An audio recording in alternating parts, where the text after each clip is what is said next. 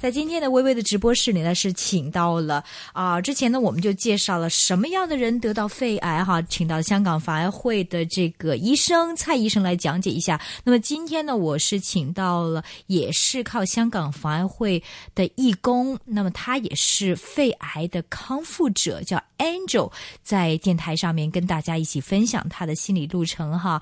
Angel，欢迎你，你好哎，，你好，你好，你好啊，Angel，你是肺癌的康复者，對唔對？系啊，幾時得到㗎肺癌？幾誒多年前？我應該咧就係诶二零零八年先確診得到嘅，但系应该就係較比呢個之前幾年已經應該有噶啦，嗯，介唔介意講俾我哋知嗰阵时大概幾多歲到啊？應該四十幾歲咯，四十幾歲咋？係後生㗎喎，算唔算啊？嗯都可以咁講啊，特別仲係女性添，呃，那你是肺癌是女性少一點嗎？還是女性本來就多啊？唔係通常肺癌女性嘅得到呢個病係會機會少好多嘅，哎呀死咯！但係我識到有幾個人都係媽咪得到肺癌喎，係我未識過係男人得到肺癌，可能我接觸咁啱啫。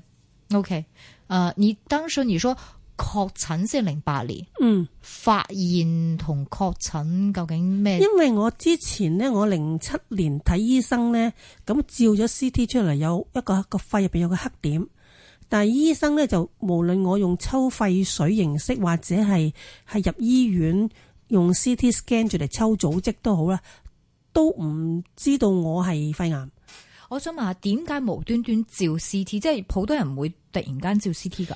因為我本身除咗肺癌之外呢，我仲有其他嗰啲腫瘤，就係嗰啲腫瘤係即係聽醫生講係相當惡嘅腫瘤嚟嘅。咁咧就喺嗰個肋骨嗰度就突咗出嚟。誒、唔係惡性嘅，唔知。誒喺醫學上嚟講，佢係良性嘅，但係醫生話呢種良性嘅腫瘤都係好惡嘅。哦，即係可能會變咗惡，變咗惡性。誒、未必啦。嗯嗯嗯，所以你成日都要照下 CT 睇下誒唔佢有冇係，因為最初嗰陣時咧就誒、呃、醫生唔知道我有腫瘤添㗎，佢以為我坐姿唔正，咁結果個胸嗰、個肋骨嗰度誒邊度變咗即係凸痛咗出嚟，哦肋骨。係肋骨誒趌咗出嚟，嗯，咁樣變咗咧就你摸唔摸到啊？摸到㗎，即係有個瘤。即係摸到好似有嚿嘢凸咗出嚟，咁、個醫生以為有嚿誒嗰嚿誒肋骨對誒即係撐咗出嚟，我坐姿唔好，咁誒、呃如是者幾年之後到零七年咧真係好痛，咁醫痛生。嘅，系啦，因為我唔可以趴低瞓，亦都唔可以瞓直，咁你點瞓啊？咪打側瞓咯。咁啊，咁醫生同我照 C D 一照，哇，原來啲腫瘤已經生到周圍都係啦。周圍啊，係係啊，喺背脊啊，唔係我個腫瘤咧，除咗我肋骨黐住咗之後啦，就诶黐咗我去我個胸骨啦，壓住個肝啦，仲生咗去個心臟嗰度。但係都係良性嘅。係啦，都係嗰種腫瘤。咁跟就係咁樣照嗰陣時，就照到個肺有個黑點。就嗯就先至要要去處理。咁但係當其時，醫生覺得嗰個腫瘤係仲嚴重啲嚴重好嚴重，因為渣瘤已經周圍係啦。咁反而嗰個肺 can 咧，佢一高一點黑色嘅咧，佢就仲冇冇留咁意。冇即係誒冇咁緊張，因為唔算大。咁係零七年第一次做手術嗰陣時咧，就醫生諗住同我割清嗰啲腫瘤喎，但係一一開刀一睇，醫生冇辦法，淨係可以幫我割咗誒肋骨嗰度嗰啲腫瘤，因為佢已經黐咗去心臟，咁變咗個醫生就涉及到個心臟，佢就唔敢喐，就即係只有。誒幫我縫翻埋個傷口，就轉介咗我去專科醫院啦，嗰啲誒心肺科嘅專科醫院啦。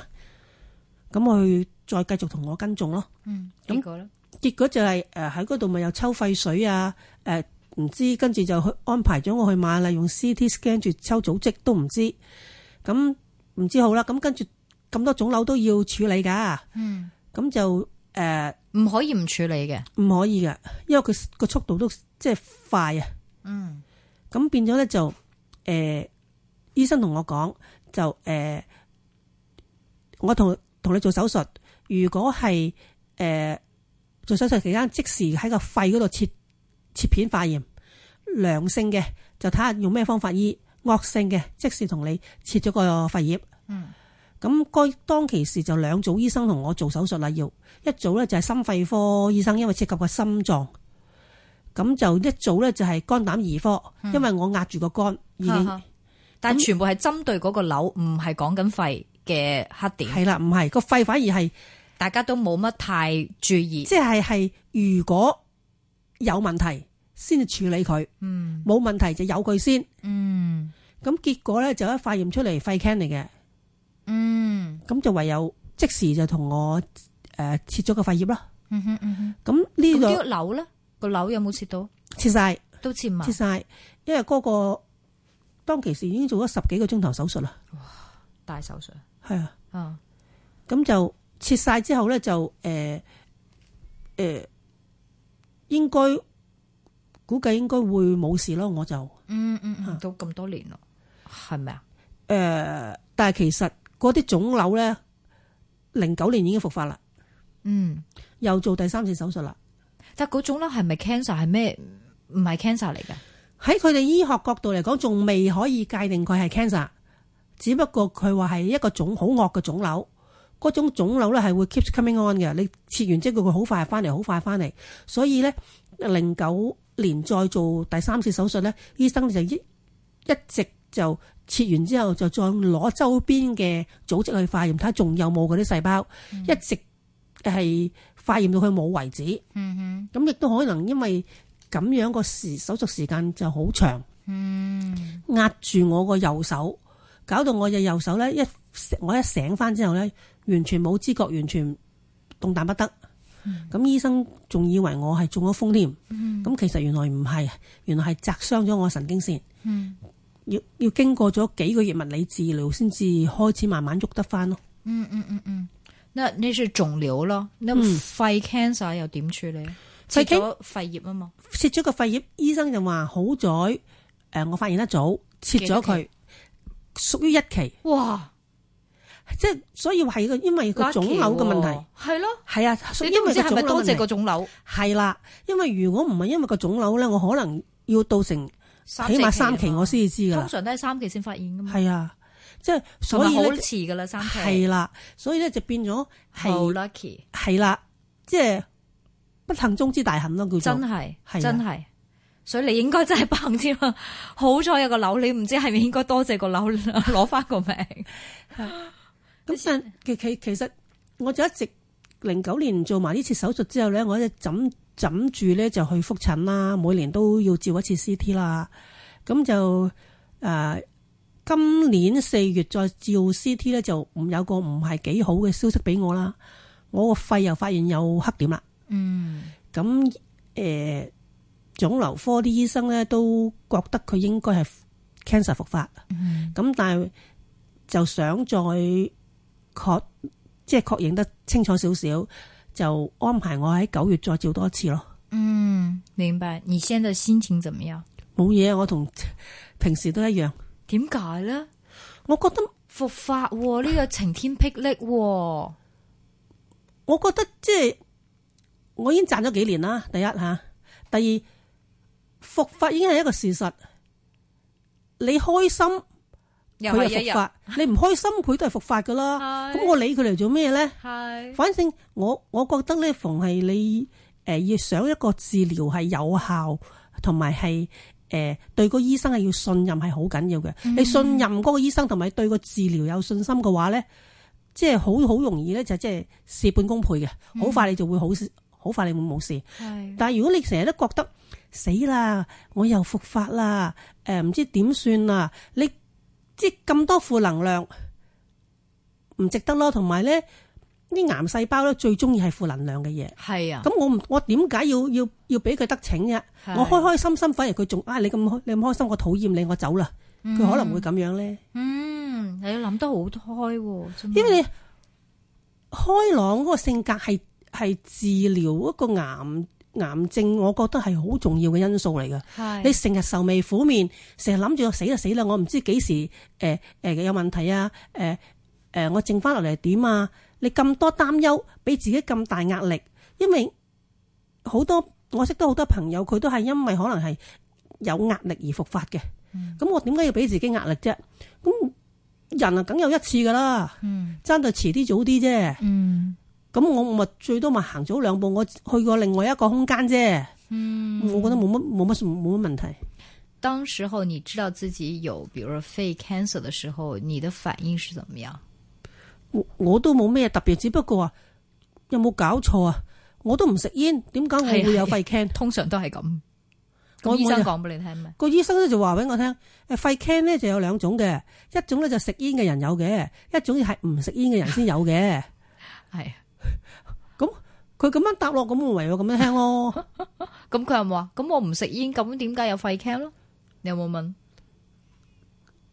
我有問過啊，但係即係冇佢佢答一個 answer 佢答咗個 answer 俾我，我覺得佢答同唔答都係差唔多 啫。因為根本醫醫學界沒有一個特定的這個原因，我覺得係啊很多嘅 cancer 都冇一個一定係咁嘅原因，所以你有喎。係，反正我覺得就算就算而家你即係確診咗有癌，我覺得都唔係咁大件事咯，因嗯為你話幾十年前真係好大件事啊！一一知道自己癌啊，即係話自己死緊啦。係啊，但係而家唔係嘛，醫學昌明啊嘛，幾多癌都有得有得醫啊！嗯，有好多個個案，有好多例子都可以醫翻好嘅。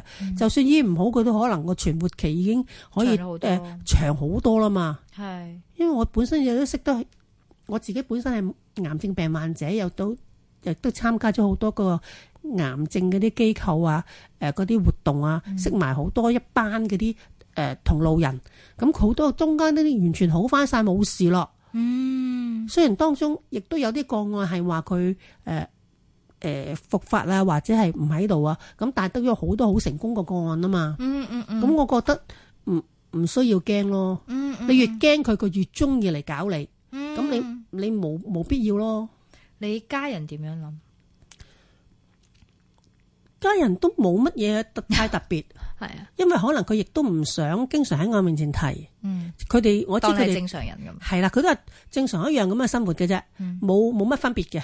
咁反而反而好多時啲人咧話我聽，我話啲癌诶 cancer 病患者啊呢樣唔食得，嗰樣唔食得，咁樣樣唔食得，我就話佢咧呢樣唔俾我食，嗰樣唔俾我食，我早死兩年算啦。我個我個興趣好中意食嘢。食乜嘢你中意？樣樣好味嘅嘢我都中意食 嘅。咁我最多我話啫，如果我知道係邊啲係唔係太適合我哋誒 cancer 病患者食嘅，我最多食少啲，但我要過下口癮。嗯，咁開心啊嘛，係啊我食完就開心啦嘛，係啊我有開心嘅指數可以已經抵禦翻佢啦嘛係。你唔俾我食，你抑壓住我，我好唔開心。啱嘅。啊我想問下咧，有有沒有在這個得癌之後，就是做完手術之後，就是什麼吃點中藥啊，練練氣功啊，打下太極啊，做下針灸呢啲中式嘅啲醫療有冇試過？誒、呃我淨係有誒、中醫咧，我都有，而家我都有經常去睇中醫嘅，嗯調理下身體嘅。誒、呃氣功我就冇玩，嗯係以前咧八段錦啊，誒、或者係玩過一段時間係國林氣功咯，但係國林氣功我結果都放棄咗啦，嗯嗯嗯嗯嗯，因為實在要用我太長時 間去去行工，每一日分早午晚，每次要行成兩三個鐘。每一次兩三個哎呀，鐘，係啊，嗰早我午晚咪即係一係啊日都係做。一日到黑顧住行啦，啊乜都唔使 做咯，所以我放棄咗。哦，明白。那現在你對，比如說你就要復發了，那你有沒有什麼跟之前不一樣的生活有什麼改變嗎？嗯，都冇咩啊，只只不過我而家係睇中醫，話俾個中醫聽。誒、我唯一唔同嘅話，我可能每一晚飲碗中藥咯。嗯其他嗰啲一一切照照舊。誒、但係你食緊西藥嘅係有冇啊？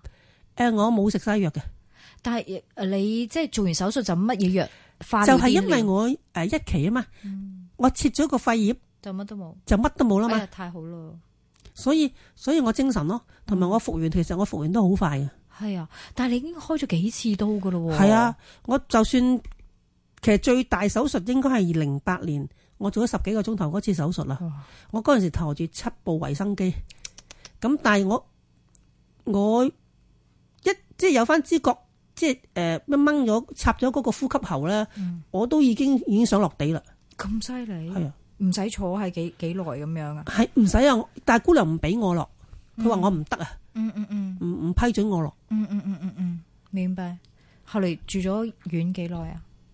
廿幾日啦，哇，都唔唔短喎，廿幾日相當長喎。都好痛好痛㗎係嘛？你做咗幾次手術？我又唔覺得點痛喎、啊，你真係好嘢喎！嗯哦，就就就覺得做完手術冇乜事咁樣。做完手術，醫生話俾我聽冇事，我咪信佢冇事咯。係你的性格跟，比如說你，比如說有沒有得出結論啊？我係嚟可能咁咁嘅原因，所以我有 cancer，有冇咁？所以我依家唔應該咁咁咁，有冇一個總結？又冇啊，因為我點解得到肺 can 到而家我自己都唔知。咁嗰啲人話：，嘿，你唔你唔食煙啫，你煮飯噶嘛？哦嗰啲油煙啊、鑊氣啊，咁啲菲傭全部都有 啦，係咯。喂，咁我我我呢 啲廚師全部都有係。啊，我我又我又冇理佢喎。嗯嗯嗯，所以你沒有說總結一下，還會不會你的以前生活習慣不太好，所以有生活習慣唔係太好啊，除唯一咪就係我夜瞓咯。嗯幾夜瞓？其其實可你近呢幾年你唔可以講我夜瞓，我應該講我好早瞓。天一光我就瞓，吓？五點啊？差不多四五點咯。係 before 你病，抑或 after 你病？ After 啊，因為你瞓唔到啊，唔係。咩啊？係呃係因為我隔離有個新力星，咩意思？我老我老公啲鼻鼾太勁，咁以前點解瞓到，依家瞓唔到佢？以前冇咁犀利啊嘛啲鼻鼾，但係你以前夜唔夜瞓以前我都夜但冇咁夜，我兩三點啊或者一兩點啊咁咯， ？O K 啊哈，所以你覺得係夜瞓可能就咁？你而家咪仲夜瞓？係啊，咪因為我由細到大都夜瞓嘅，哦，即係佢嗰個已經由細到大個生活模式都已經係咁樣，哦哦哦，也沒有什麼特別不舒服。係冇啊，嗯，明白。那你的家人也沒有什麼特別不開心，誒、呃表面上應該冇嘅，事實上，事實上我我都冇同佢哋研究呢樣嘢，因為我當我自己係正常嘅，我唔會同佢哋講呢啲嘢好好。那個態度好。那你復發之後，你跟你家人，比如說你老公，他有什麼樣的反應呢？因為我知道我將會可能未必會復發啊，唔未確診，未必會復發，但我冇同佢直接講咯，因為我覺得費事佢擔都心。都未證實，嗯講嚟做乜啫？啊，好好，嗯，冇必要咯，因為或者冇事咧，係係係係，所以你就是很，呃就是你很樂觀的。這個是防癌會他們就是輔導員教你的嗎？ 呀唔係啊！我本我不嬲我就覺得係咁樣，點解？